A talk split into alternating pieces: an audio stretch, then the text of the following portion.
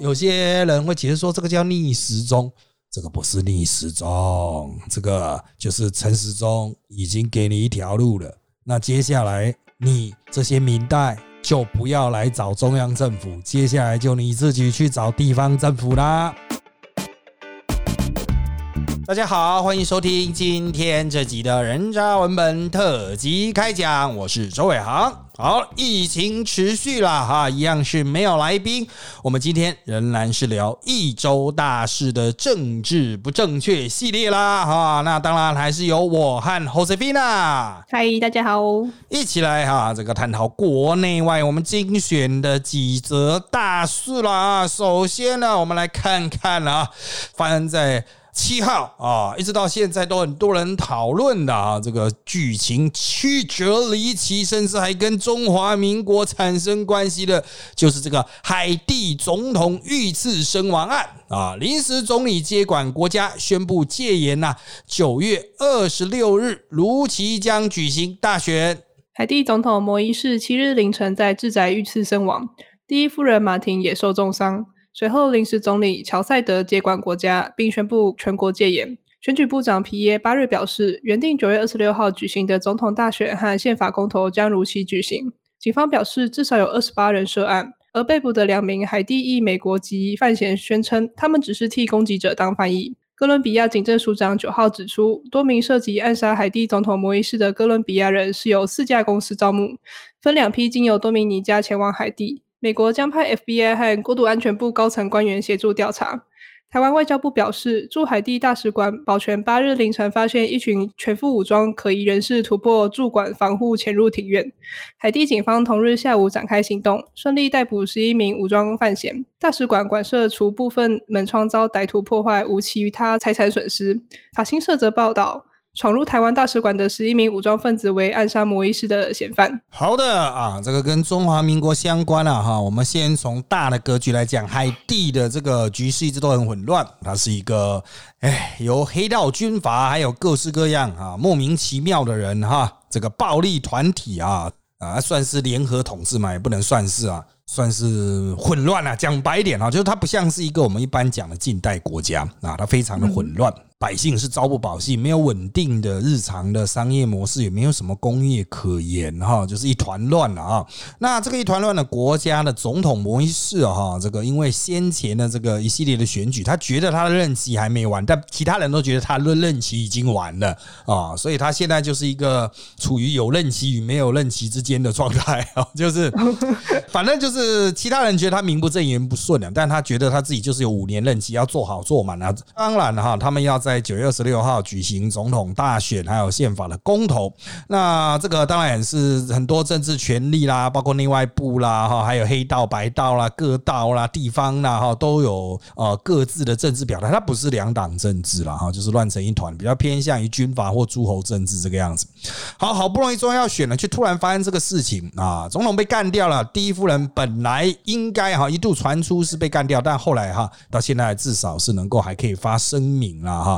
那到底情形是怎么样？也就是说，到底是谁干的呢？目前有很多的猜测。不过啊，首先呢，就是海地警方基本上也是没啥屁用的了哈。所以这个刚刚有提到美国，就是他会去介入调查啊，因为那个是美国的后院嘛啊，加勒比海区啊，美国一向都是好好关照的。所以呢，一度传出这些谋杀的刺客哈是美国。籍啊，后来才传出是什么海地裔美国人啊，就还是海地人啊。但是不管怎么样哈，就是美国他们已经介入去调查啊。调查的话也不见得会有水落石出啦。不过美国人至少比海地警方要公道嘛啊，这个应该是没什么好疑义的了哈。当然调查到最后会不会发现，哎，其实是美国人把他干掉的嘞？中国目前有很多放话啊，就讲说啊，这个总统是美国人派人去把他干掉了啊，怎么样的？好，那我们一样都是在台湾是保持各种可能性的，但这次比较酷的一点是哈，这个啊刺客他人数其实非常多嘛，毕竟要暗杀总统可不是派出两三个人就可以做得到啊。他说至少二十八人涉案。好，嗯 挺多人的。其中有十一人在逃窜的过程中，哈，跑到了台湾驻海地的大使馆啊。不过他们在这个包括疫情啦，哈，还包括了这个总统被暗杀之后，哈，我们的大使馆也 work from home 了，就是也不是在大使馆办公，人都撤了，只留一个警卫了，哈。据传啊，这十一名潜入大使馆的哈是这个破坏门窗了，哈，就这样跑进去。那我们的这个驻卫警其实是保全啊，的偷偷的。躲在车上哈，打电话报警，叫警察来抓了哈。中华民国大使馆呢，它是中华民国的领土啊，就各位要有一个观念了哈，就是一般哈海。地的警方是不能够进去中华民国大使馆的，他是跟我们是邦交国嘛哈，所以那个是中华民国的领土啊，就是那个大使馆的那个墙里面哈，所以要进来取得中华民国同意，当然我们的大使当然就立刻同意让他进去抓人啊，所以这些家伙啊，他是这个为了不被抓，所以躲到中华民国大使馆吗？啊，又或者是啊，中共一定传出啊，这些人是中华民国请的啦啊啊，这就有点逻辑问题啊，我们干嘛要去请人把自己支持？的总统干掉了，这不不合逻辑啊！那是我们的邦交国，啊，如果不是邦交国，那搞不好还有点可能。但是这不这是我们邦交国，他还来访问呢。哦，我们还好好招待他，蔡英文还有跟他见面啊，总不可能这样就把他干掉吧？目前这个前大使是说了啊，可能就是因为我们那边就是比较好的区域啦，都是外交使馆区域这样子，所以他躲过去也是合理啊，就是比较容易逃走啦，或者比较容易寻得庇护等等。但不管怎么样，我们就静待美国人的调查啊。我们台湾这边也没什么好讲。但问题在于说，如果海地换了新政府哈，跟中华民国的邦交能不能持续啊？这个就值得讨论了吧？啊，这个应该是大家比较关切的，就是我们已经快要没有邦交国了啊，剩十来国。那如果海地又断交，还包括那个。斯瓦蒂尼嘛，啊，他们也在发生民主运动。如果他们没有发生民主运动，君主被推翻，大概也会断交了啊。因为非洲基本上都被中国南跨了哈。那这海地呢，会不会中华民国这个就被赶出去呢？其实哈，海地还有美国的因素。啊，所以当然要看美国在这一方面的积极程度。不过啦，我个人认为哈，台湾的邦交国虽然已经很少，但是大家现在也不太理邦交国嘛。哦，我们现在台湾人也不太 care 说邦交国到底还剩多少国。哦，就是叫他们帮我们发言，好像也没啥屁用的感觉啊。就是维持个简单的友谊这样啊。当然，像巴拉圭哈，我们还会去援助他疫苗啦，我们还在他那边做实验哈，毕竟是很重要的友邦，甚至还帮他买疫苗啊。好，但是重点是哈，接下来。还会有一波政治上的角力啊，海地内部了哈。那台湾派驻在那边大使能够发挥什么样的作用？能力挽狂澜啊，稳住这个邦交国，当然值得观察。但台湾人哈，自从川普时代以后，我们的外交已经从追求邦交国的那一种 feel 啊，已经变得比较务实了。哦，虽然一路断交，但是美国对我们的支持都很重要啊。像现在对台湾人来说，就是这些国家到底会不会送我们疫苗比较重要啊？嗯，真的啊，那么有没有卖我们？那讲其他都讲干话，靠，先给我疫苗再说啊。所以传统的那一种啊，算人头的外交哈啊，逐渐视为告终。但是也不代表现在就直接就管他了，我们不要理他，这样也不行了哈。就毕竟你是经营了非常的久了，好，我们就持续观察下去。接下来是疫情的部分呢，国际疫情我们再次会诊了一些哎比较严峻的地方，包括大马的确诊一路创新高，韩国的首都圈呐单日的也是破千了哈。泰国九日宣布新增九千两百七十六个确诊案例，七十二人死亡，单日确诊数创下第二高，死亡数创下新高。疫情最严重的曼谷和周边五个府采取实施宵禁措施，实施全面封锁措施一个多月的马来西亚新增九千一百八十人确诊，刷新单日确诊人数纪录，医疗体系面临沉重负担。印尼新增三万八千一百二十四人确诊。爪哇岛和巴厘岛以外的部分地区将实施紧急限制措施。韩国截至十日零时，确诊人数新增一千三百七十八人，续创单日确诊新高。十二日起将上调首都圈社交距离规范至最高的第四阶段，禁止晚上三人以上私人聚会。好的，这个各国疫情一路狂飙，大家也都很急着打疫苗了，但重点是没有疫苗啊，疫苗都不够，大家都拼命打。啊，可是就是不够啊啊！我们台湾呢还算存货比较多啊，有些国家很惨了，像越南哈，就是基本上他们到现在只有几十万剂啊，这是不知道该怎么办。好，比较酷的是哦，马来西亚啊，马来西亚哈一路的狂飙哈，但它重点是他们是在封城的状态啊，他们跟台湾差不多同时间封城，我们封城哈是第三级，还不是要真正的封城。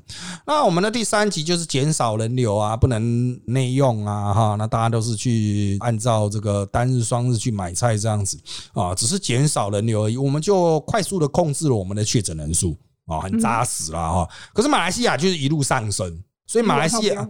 就还用台湾人的梗来开玩笑嘛？毕竟马来西亚华人也会看台湾东西啊。像台湾刚开始升三级的时候，不是有那种人家在推特上面讲说什么看好的台湾只示范一次哈，哦，两周要降下来，结果现在两个月还有还没还在努力中哦。不过是已经降很多了，我们已经从最高单日七百新增个案降到现在三级啊，二十级、三十级啊，就是呃也减了蛮多倍了。但是马来西亚是一路增加，所以马来西亚就是。看好了世界哦，这个马来西亚示范什么叫封城人数还是会一路上升，所以马来西亚人自己都看不下去。到底马来西亚为什么会这个样子呢？其实哈，马来西亚还算蛮先进的，像我们台湾现在哈打疫苗一天大概可以打到二十几万人啊那百分之一，我们每天都可以增加百分之一。如果有充足的疫苗供应的话，我们六十天就可以打到百分之六十了。可是马来西亚更猛哦，他们人口只比台湾多有一些些了哈，但是他们一天可以打到四十万。哦，所以他们的这个疫苗的这个施打率是比台湾高很多，可是它的确诊也是非常惊人的增加。那到底是为什么呢？哈，根据马来西亚第一线的这种回报啊，就是哈，他们那个封城不知道是在封什么啦啊，就是扫那个 Q R code 也没有再扫啊。哦，甚至路上走的也没有在戴口罩这样子啊，市场里面也都是满满的欧巴桑啊，在买东西啊、聊天啊，就是到底在干嘛？就是这个国家到底在干嘛？就是其实有时候我们也讲哈，就是跟人民的意识有关啊啊，台湾人的自主意识比较强。啊，包括我们的教育啊，从小的教育啦，还有现在的媒体宣传啦，就算政治上有一些意见落差，也不会白目到就是我不会戴口罩就这样跑出去 啊，就是我们比较少了。对啊，就是意识形态的影响没那么大，但是他们那边意识形态就影响蛮大的啊，就是很多人就觉得啊没关系啊，没差啊，这个就照的数字一路飙高啊。当然他们毕竟还算先进，所以医疗体系现在还在勉力支撑啊。就我了解啊，他们主要都是在吉隆坡附近。啊，就跟泰国一样，泰国也是在那个曼谷附近的府嘛，哈，都是比较偏都会区啦，人口密集啦，来往比较密切的这些地方。当然，我们是期待它能够控制下来啊。不过，如果他们的工位控制手段无效的话，哈，那就真的只能等疫苗。可是现在疫苗是真的不够，全世界都不够，你想买都买不到啊。那这个马来西亚这个又是回教徒，很多人不打科兴嘛，因为他那科兴没有通过那个穆斯林的 h 了，就是清真认证。啊，所以很多穆斯林是不打了啊，这个问题就很大呀。哈，这个我们希望他尽快控制。为什么？因为我们的交流比较密切啊，这东南亚跟我们台湾的交流是比较密切，他们搞不定，我们也搞不定，大家都搞不定的啊。这其实印尼也是搞不定啊，越南也是搞不定啊，就是大家都搞不定。对对，你会觉得说关我们什么事啊？我们很多工厂是在那边的，好不好？很多工厂在越南的，好吧？如果越南搞不定的话，那要怎么办呢？哈，越南现在的状况虽然哈。快速上升，但还没有超过台湾最惨的时期。我们台湾最惨大概就是一天七百例嘛，哈。那越南的人口是我们的四倍，所以他们大概要到三千例左右啊。那他们现在是一两千例了啊。但是我们认为，就是他也在竭尽一切努力来控制。可是呢，他疫苗太少了。虽然他找了很多企业去外面买疫苗，跟台湾的郭董那种模式有点像，可是也买不太到。哦，你要注意，他可是没有什么人会去阻止他取得疫苗的哦。美国甚至还帮忙他去取得疫苗啊，所以真的。这些国家哈举步维艰啊。不过另外一个重点来了，韩国啊哈，这个韩国曾经是两度把它顺利压下去了哈。不过最近又再次飙高。那韩国比较大的隐忧是，他们疫苗施打率卡在三成很久了。第一是没有新的疫苗，疫苗不够了啊，就是打很快，一开始打很快，可是打一打之后就发现没疫苗了，怎么办呢？再来就是首都圈哈，就是首尔附近哈，这种人流接触的问题。因为你其实去看一些韩国的 YouTuber，你可以发现他们其实又在街上跑跑招。啊，非常自由自在，口罩有时候也不戴啊，戴口罩吧，就风险很高了哈。所以他们又一样又上调他们的那个阶段，他们那个阶段呢跟台湾就不太一样啊啊，相关的规范，像他们到了第四阶段也只是禁止三人以上的私人聚会啊，那我们台湾是到了第四阶段是所有人都只能关在家里，在家里都要戴口罩啊，他在家里要戴口罩，对，反正我们台湾就没有上到第四阶段嘛。其实最近啊，我有跟某政府的防疫专家哈，某政府信赖的某地方政府信赖的防疫专家讨论过，他说台湾其实就你要么就是第四级三个礼拜。一定就完全没有病毒了，可是国家就倒了啊！就是大家都不用活了。请问你是有办法储存三个礼拜的食物吗？太难了，不太可能啊！很多人就是要吃菜啊，要吃什么新鲜的东西嘛，那嫌东嫌西的很多啊啊！执行上也要动员军队啊，我们可是没有那么多军队嘛，一定要动员后备啊，就会有很多里里口口的问题。这个我们都是尽量不升四级，用三级，然后逐步开放的方式了哈。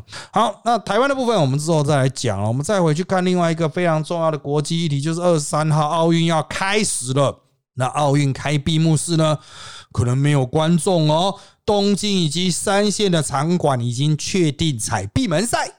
日本政府八日宣布，第四度对东京都发布紧急事态宣言，期间从七月十二日至八月二十二日，共六周。这代表东京奥运将在紧急事态下进行。东京都临近三线，包括埼玉县、千叶县、神奈川县，赛事确定全数将闭门举行。冬奥开幕式、闭幕式也可能不开放观众入场。而最多可开放万人进场的北海道足球赛事，也因无法提出防疫对策，决定闭门举行。另外，东京都九日新增 COVID-19 确诊疫苗八百二十二例，比上周五增加一百六十二例。好的，这一波最严重的是在东京啊，其他地方倒还好哎。哦，我看其他地方，像之前报道那种一千个案的大阪，其实还好，都一两百而已。就东京一路爬升，可是这九个县哦是一起开放的，为什么就东京特别堕落？现在已经成为一个谜了。就对啊，那大阪也应该会很严重，可是却没有很严重。东京就变得非常严重，他们已经增到又回到近千例了哈。这个东京都他们就比较跳脚了，觉得不要这样搞。目前是确定东京都的所有比赛都是没有观众的。啊，那还加上附近的关东区的埼玉、千叶、神奈川，那其实就围绕的东京的这几个县，也都是闭门赛事哈，就是广义的这个大东京了哈。那重点是开闭幕式呢，目前倾向是也不要放观众入场，即使啊先前已经用超级电脑稍微计算一下哈，开放一万人应该还好。哦，这样才没话说，应该是还好，但是因为个案实在太多嘛，哦，他怕他的医疗体系支撑不起来，所以就算了。好，那北海道那么空旷的地方呢，本来也说哈，像那个足球赛事啦，哈，这个马拉松啊，哈，这种啊，这个一样要开放观众，马拉松更是难以管制诶，因为他就在路上这样跑嘛。那现在哈也都传出一一检讨，日本人讲检讨一般都是朝那个方向前进的意思哈，所以可能都是没有观众，就是一个没有观众的奥运啊，铁定是亏钱呐啊！但是东京现在的想法就是，也不能讲东京，日本的奥会的想法就是想办法办完了，就这样，就办完就对，就办完了，赶快结束，因为后面还会有一个我们叫做帕奥的，就是台湾俗称叫残障奥运。啊，对，会紧接的举行哈，所以他们也不是说办完奥运大家拍拍手就算了哈，那还有怕要办，虽然人数会比较少，但是如果疫情状况持续的话，那怕本来就是身心障碍者啊，啊，那可能在这个受到疾病的侵害下的状况可能也会比较严重哈，所以我们现在目前的看法是说，东京都啊可能会玩东京都的，他就会有自己的防疫，然后奥运会办奥运的。啊，就各玩各的，对，就是不整合在一起了哈。东京都的防疫就跟奥运脱节这样子，东京都就去做紧急事态宣言。当然，我看那个日本新闻，我也是看了，也是觉得很无奈啊。他们就是在炒那个酒啊，喝酒，结束之后喝酒，就是不是，就是每天到底呢？现在到底允不允许人家喝酒？他们认为是因为喝酒造成确诊个案上升。为什么？嗯，就是大家喝酒，就是不是在家里一个人嘛，就是在外面啊，哦，跟人家闲聊啊、聚会啊、三五好友啊，口水喷一喷啊，就传染了。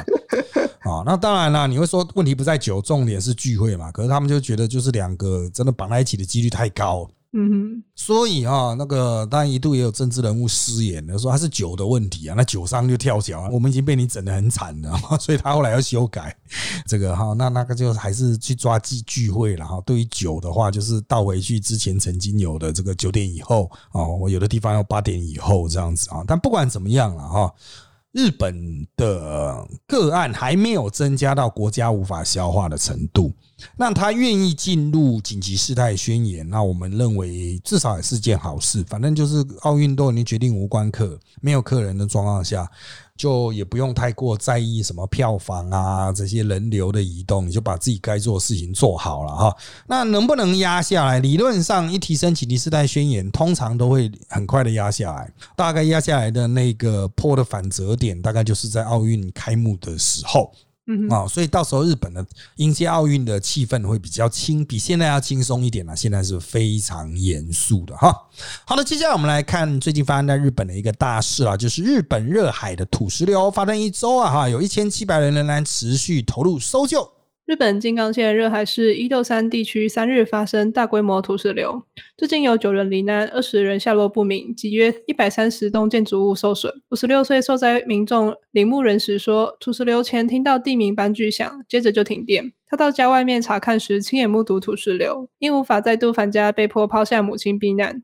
警消等单位投入约一千七百名搜救人员持续搜救，但现场堆积大量土石，让救援工作困难重重。另外，日本静冈县富知市南波桥司七日对土石流起点的填土造地施工方法表达并不适当的看法。好的啊，这个事情到底怎么发生的啊？小弟天天都在收看日本的新闻，各种专题报道、现场直播我都在看了，所以我随时都在抓这个事情的最新进度。台湾有很多人的理解是错的。都是往自己想要解释的方向去理解，应该是这样讲。第一个，我看到有人说，哦，那是因为他们在盖太阳能电厂，看太阳能板啊，他把山头铲掉盖太阳能板，把山头铲掉盖太阳能板这个动作呢，是在另外一座山头，哪个山？不是在这一个山头哦，虽然在旁边，但是是另外一个山头，那个山头没事，所以当然了。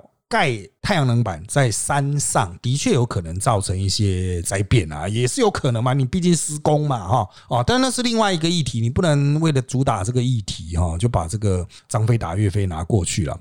另外一个是国内的有一些建筑的人说了哈，他这个是我们的填土造地的填方，那还有挖把一个原本的山坡地挖掉，这叫挖方，挖走土方。那在原本的山谷去把它填起来，叫填方哦。那他们是说，哦，这个填方的工地哈，可能是要盖住宅区的哦。然后就因为它那个填土施工的技术问题有问题啊，所以就导致了这个滑坡哈，就土石流的事件。其实这个说法也不太准确，因为这个事故点本身哈，它没有要盖住宅区，它比较像是废土弃土场。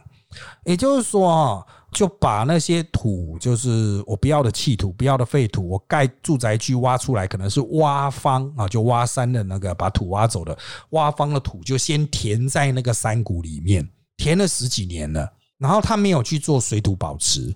啊，就是它，因为你是这样直接填在那边嘛，它跟山谷的形状是不见得完全密合啊。你底下把它做一些排水设施啊，以免它底下积了太多水，造成整个土房都像坐溜滑梯这样滑下去。这次就是这样造成的嘛。但这个人也没有做啊，就是原来的地主啦、施工者啦也没有做，所以它比较像什么事件呢？我看日本的新闻的报道提到，那里面的土石还有过去政府有发现里面有什么废弃的车子。哇，所以它就是我们一般台湾俗称的弃土。啊，废土弃土啊，所以它是完全不同议题哦，它不是盖住宅区，它就是弃土了，乱丢了，乱倒了哈。那重点是为什么热海市政府拖了那么多年没有去处理？他都一度发现说，哎，里面有那个啊，哦，有汽车啊，为什么不处理？后来他们才发现日本法律有漏洞，就是如果你不是要盖东西去填土的话，其实没有法律去做特别的规范，只有说你不能里面不能有废弃物，那你把废弃物清掉的话，它可能就没有其他法律去把你把它。叫你把它移走了，当然你还是有责任要去做好排水等等的哈，但是就是没有把它整个弄掉清掉的那个相关法律。好，那就造成了这一次的时间雨下太大，那个土里面的水分含量太高啊，就像坐溜滑梯一样啊，一路滑下来。好，那滑下来之后，它有拦沙坝啊，当然拦不住了，那上面堆了那么多土方嘛，拦不住，它就一路往下冲啊。那一路往下冲的过程中，因为是含水量很高，它就变成泥巴，所以现场如果堆积的是石头或者是树根，那还好处理，挖土机挖一挖就好。现在麻烦全都是泥巴。哦，所以就造成了那边抢救的人哈，就只能用那个很小的小瓢子，像小朋友玩沙的那一种啊。它那么小哦？对，慢慢的挖，因为它都泥巴，你泥巴挖不起来那么多，没办法一次挖那么多啊。他们又担心里面有罹难者，又担心里面有财物啊，就上面那些几十户这样子冲下来嘛。啊，那一百三十几户受损了，但是真正的住宅大概几十户这样子。以国内的经验哈，像我们小林村那样子，就是完全没办法挖了。哦，就整个山都滑下来了，就完全盖住了。啊，日本他们还是尝试要把它挖出来，所以他动员了非常多的自卫队还有消防队，去那边用徒手慢慢挖。啊，到现在是挖出九具尸体了哈，那还有二十个人不见，那他们就是持续的挖啊，那附近的这个生活机能也是要很久才能够复救。那大多数的学者都认为说啊，那个就是比较危险的浅势地区嘛。可是，在日本公布的土石流警戒范围内哈，原来是没有这一条的。它旁边都有画，就这一条没有画，就这一条。嗯，所以就出现了，就是嗯，奇怪，那专家的研究是不是有一些问题？怎么会忽略这一条这样子啊？就其他的小细都有标。好，所以这个接下来可能会有很多相关的科学研究，就哎，怎么会在人口这么密集的地区发生这么严重的土石流啊？然后造成这么严重的损坏啊？好，这个也可以供台湾借鉴啊，因为在极端气候的状况下，要么就不下雨，要么就下大雨。原本不会崩的哈，可能也都会变得会崩掉。山沟啊，住在山沟或山坡地的啊，可能就要特别的注意啦。传统的旧的这种土木水工程啊，可能都无法应应了啊，无法准确应应了哈。好，反正人类就是不经一事不长一智的啦啊。好了，因为时间关系，我们直接进入国内的话题了啊。上周最重大的一个话题就是全台疫情三级警戒四度延期啦。陈世忠说，拼七月二十六号降级才是真正的目标。全台疫情三级警戒四度延期至二十六日。虽然餐饮场所十三日后可适度松绑，但各县市仍可自行禁止餐饮场所内用。指挥中心指挥官陈时中表示，全国力拼二十六日降级才是真正的目标。好，我们这边先断哈，那个后面疫苗我们再谈哈。这个问题哈，很多人都在问，为什么陈时中说可以内用，然后全台湾都在那边逆时钟说不能内用 啊？这个哈，我就来跟各位说明一下你所不知道的背后的状况。实际上哈，对陈世忠来讲，他们当然不急着降，谁急着降呢？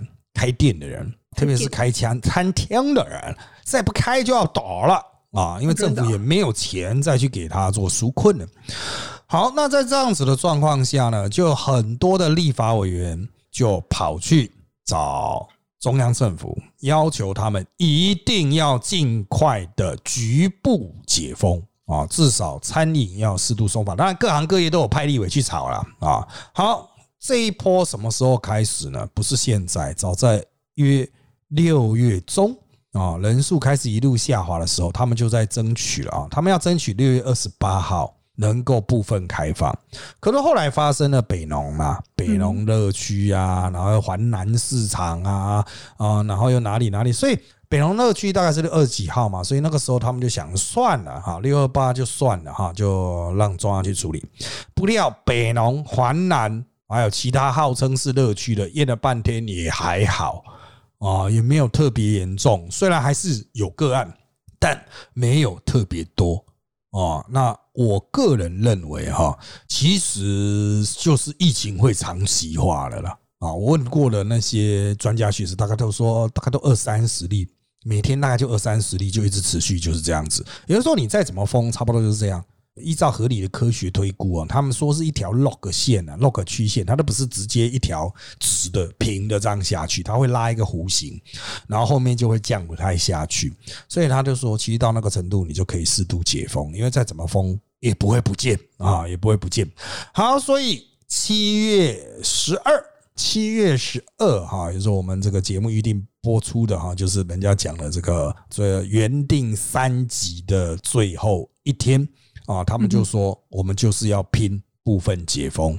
好，那部分解封的内容是怎么来的呢？就是立法委员的要求，会整到各部会，因为每一个行业有的他各自的主管单位嘛。啊，教育部会管幼儿园啊、补习班啊，哦，还有各交通部会管呃捷运啊、高铁啊，能不能吃东西啊？啊，捷运本来不能吃的，高铁、台铁的啊。好，那各部会他们都会去拟指引，然后他们就送去讨论。啊，送去专家会议讨论，讨论呢，结果就是你在上礼拜四哈看到的那一个解封的二十几个图啊，就是他会告诉你说，这个九个人可以去观光啊，哈，然后去哪里一间房间只能住两个人呐，这样子。好，我个人认为哈，这种东西很多人说它到底科不科学呢？基本上哈都算是科学，但为什么有的开放，有的不开放啊？就是看立法委员了。哦，有没有很努力的瞧？那你有些人说不合理啊！你看为什么出去观光可以九个人？那我在那种一般的聚会只能五个人啊？到底是为什么？他的意思很简单，就是如果有开放说九个人可以的哈，那个九个人怎么样跑来跑去哈？原则上都是可以，除非他进入另外一个也是，比如说旅馆的环境里面会受到旅馆那边的管制啊。但那九个人只要在一起出团的话，他们就是有一个。九个人的规定一起走了哈，但你会说那我呢？我没有吗？对，因为你没有旅行社带你，就这么简单啊。当然了哈，有人说那那九个人就不会传染，五个人就会传染吗？其实都会传染啊，哦，几率问题。然而我们判断啊，就是高层啊哈，加上防疫专家判断，影响真的不大，大概就是那种程度，所以他们就决定开放啊，包括内用距离一点五公尺啊这样子。他内用距离一点五公尺，很多人不懂什么意思，其实就是两个人的人头要距离一点五公尺啊。让你懂吗？啊，人头部分哦，不是手哦，哦，你人头要距离一点五公尺，然后中间要隔板，就这样子，不然就要背对背这样啊。好，那讲那么多啊，这个重点是各地方政府都说了，像台南本来他也有来争取啊。啊，所以他坚持本岛坚持到最后嘛，直辖市坚持到最后。可是民众会怕啊，他们说哦，可是这样台北人都会全部跑去台南吃东西啊，哦，怎么样？那怕就有压力啦。哦，后来他们都一一说了嘛。有些人会解释说，这个叫逆时钟，这个不是逆时钟，这个就是陈时中已经给你一条路了。那接下来你这些明代。就不要来找中央政府，接下来就你自己去找地方政府啦。好，所以陈世忠说拼七月二十六号降二级，这是他内心真实的目标啦。我们有问过，的确是这样子的。但是真的降到二级之后，北市就敢开放吗？哦，现在其实已经可以内用了。哦，车文哲的意思说，你你降二级啊，我就开放，真的敢吗？其实现在就已经可以内用了，为什么不敢开放呢？你也没有科学理由啊，没有任何人有科学理由。有你可以指责陈世忠开放，也没有什么科学理由。那请问你有科学理由吗？啊，其实陈世忠开放它是有科学理由，就是研判哦，疫情再怎么压也不会降。我们要习惯长期化。啊，那你会说为什么不等到就是我们撑到所有人打完疫苗呢？我告诉你那时候跳楼自杀的会比得病死的还多啊！啊，因为大家很多人活不下去，对啊，很多产业都活不下去了。开什么玩笑？有些人现在搞不好你死在家里，你不知道而已啊！因为都大家都跟外界断绝联络了嘛，哈，所以哈。疫情这种东西，工位这种东西，它有科学的层次，可是科学它的范围很大，不只有病毒相关，还包括经济学，它也是一种科学啊啊！所以怎么样去取得平衡，是一个很大的学问。很多人是现在才进入这个议题，不代表别人都跟你一样是现在才进入啊。人家已经讨论很久，觉得这个是没有差了啊。就像一开始很多人说北农一定很严重，我们那时候所有得到资讯说应该还好啊。华南验出四十几个，我们得到资讯也是还好，就把它清清啊。那现在还有几个呢？也还好啊，哦，虽然陆陆续续还是有一两个、一两个案病出来，那也还好嘛，就是一个收尾的阶段啊。以台湾现有的环境，你要瞬间大爆发很难，因为大家就是没有什么实质接触嘛，啊，就算开放给你内容，一开始可能也不敢吃嘛，哈，所以。我觉得就是地方政府哈，你现在又把这个事情回推给中央，可是如果中央七二六直接跟你宣布降级，你敢吗？啊，你敢吗？大灾问啊！现在大家都很会演呐啊！台北市长啊柯文哲也很会演啊！什么突然降级啊？最好是这样啦。我们都大政治圈已经讨论多久了？最好是要突然降级啊！不要再演了。好，再来啊！我们来看疫苗啦哈。我们上周第二批日本捐赠的 A Z 疫苗一百一十三万剂底台啊，就代表了将开放五十岁以上来施打喽。中央流行疫情指挥中心指挥官陈时中八日下午表示，第二批日捐 A G 疫苗一百一十三万剂下午已运抵台湾。陈时中表示，该批疫苗力拼七天内完成检验封签，将开放五十岁以上施打。指挥中心八号晚间开放全国第九类、第十类接种对象登记疫苗接种意愿。指挥中心指挥官陈时中九号表示，截至目前已有超过两百万人登记，呼吁符合资格民众尽快登记。为防范校园群聚，陈时中九号表示，规划开学前让校园与补教老师施打疫苗，届时会相对安全。根据指挥中心最新统计。国内九号共有二十二万人次接种疫苗，再创单日新高，疫苗涵盖率约十三点九趴。好的，根据每天推进一趴的这个进度啊，大概到月底啊，就三十趴了。好，每天可以推进一趴，应该没有问题。那我们现在的七百万剂疫苗，加上一百一十三万剂日本来的七百万剂疫苗，全部打完就是三十趴。那我们台湾人很厉害，我要跟你讲，第一点哦，就是 A G 大概是一百九十几万 G 吧，啊，可是现在旧的 A G 还有剩哦，哦，就新来的这个日本的 A G，还有只从泰国来的 A G 之外，啊，这两个日本 A G 和泰国 A G 一百七十五万嘛，哈，除了这两批之外的哈 A G 哈，大概一百九十几万 G，可是它已经达到一百九十九万 G。啊，今天应该达到两百万剂哦。为什么会凭空多出来呢？因为台湾人哈那一瓶十针嘛哈，它可以打到十一针哦，就是我们用那个比较好的针头下去打。啊，精准的打这样子啊，就可以多打一些人啊，我们的残剂都充分利用了啊，所以这个当然可以再多打一滴滴啦哈，但是重点还是要取得足够多大量。那我们现在火力全开是一天二十万多，台北市在这个已经昨天宣告投入小巨蛋，投入小巨蛋可以让台北市达到四万人一天。啊，那就是火力全开。但是台北市现在手中，我上昨天看大概还有二十几万剂哎，啊，二十几万剂打到十五号啊，这个六十五岁以上是打到十五号。我们的判断是可能还有剩啊，可能还会有剩啊，所以接下来哈怎么施打就是个学问了啊。那他们现在是讲了九十类这两类。他会在七月十六号开始打，七月十六号开打是使用什么呢？唐凤系统，所以请符合九类重大伤病的，还有第十类五十岁到六十五岁的，用手机啊，赶快运用软体去进行初步的这个登记。登记之后呢，他会通知你，你登记的 A G 已经有了，要注意九十类先打 A G 哦，前三周都先打 A G 哦。啊，等一下我再讲为什么这样啊，先打 A G，那你觉得啊 A G 可以打，你就去预约。如果他已经确定有这一批 A G 到了，他就会发简讯给你。哎，应该这样讲，先登记。啊，先登记说我是第九或第十类，然后我想要打，我人在哪里这样子啊？然后我愿意打 A G，这个叫登记。登记之后，如果有疫苗了，他会发个简讯告诉你，请你去预约时段地点啊。那到时候你再进系统就可以哎预约时段地点。好的，然后接下来就按照时间地点去打。那我们认为啊，哈，这个速率应该会非常的快，至少前几天呐，想打的都会打掉。那为什么是？第一要开放，先前三周是 A G 呢，哦，因为我们现在目前评估哈，莫德纳到最后面应该会有一波狂打的潮了哈，那应该可以把莫德纳消耗到某种程度。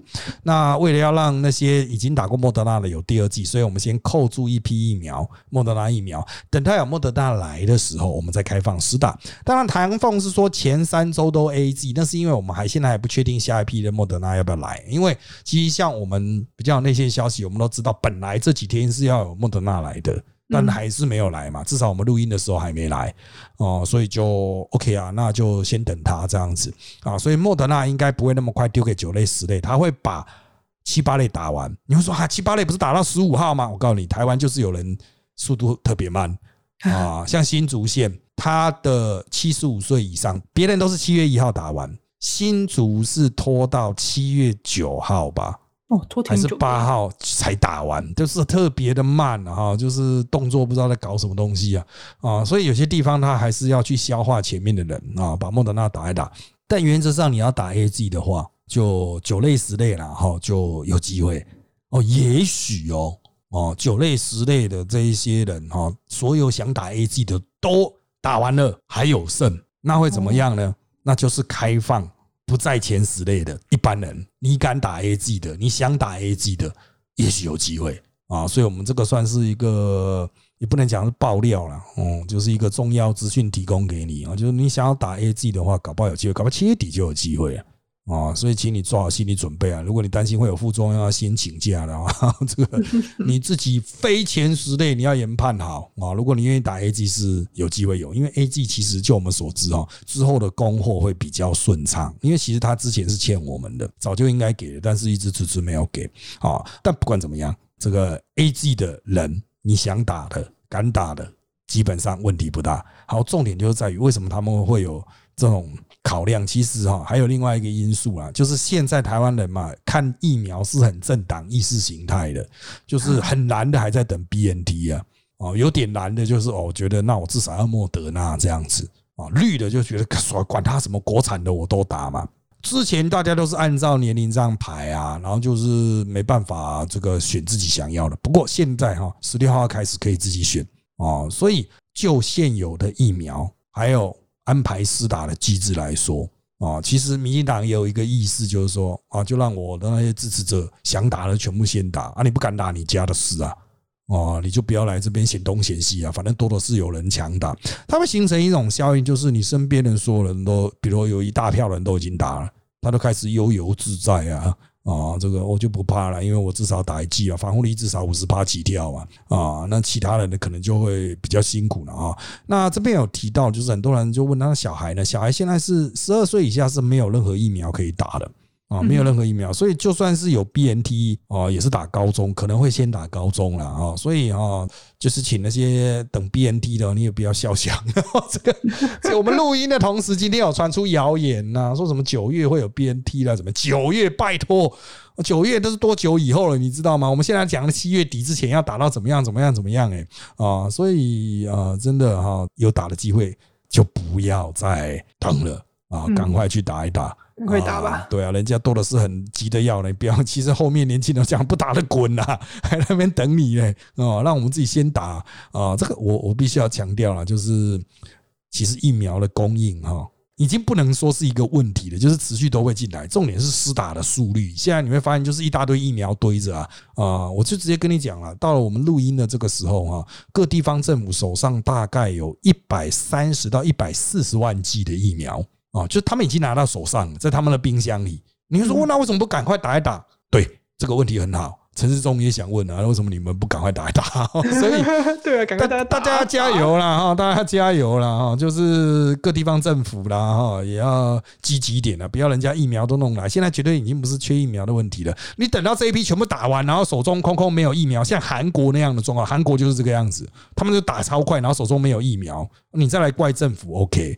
啊，现在明明就有疫苗啊，效率的问题啊，啊，大家那边拖时间，哦，这就不太好了啊。好，所以啊，有机会的朋友，听台的朋友，哎呀，就赶快啊，赶快去打啊，能登记啊，赶快登记啊。那讯息一来，赶快预约啊，动作手术要快一点，先打先赢，好不好？好的，那我们今天的节目就到这边，谢谢大家收听我们这期的人渣我们特辑开讲。现在我们在各大 Podcast 收听平台，如上 App、Apple Podcast 和 Spotify 都可以听到我们节目哦。欢迎大家订阅、留言给我们五颗星，那我们就下次再见喽，拜拜。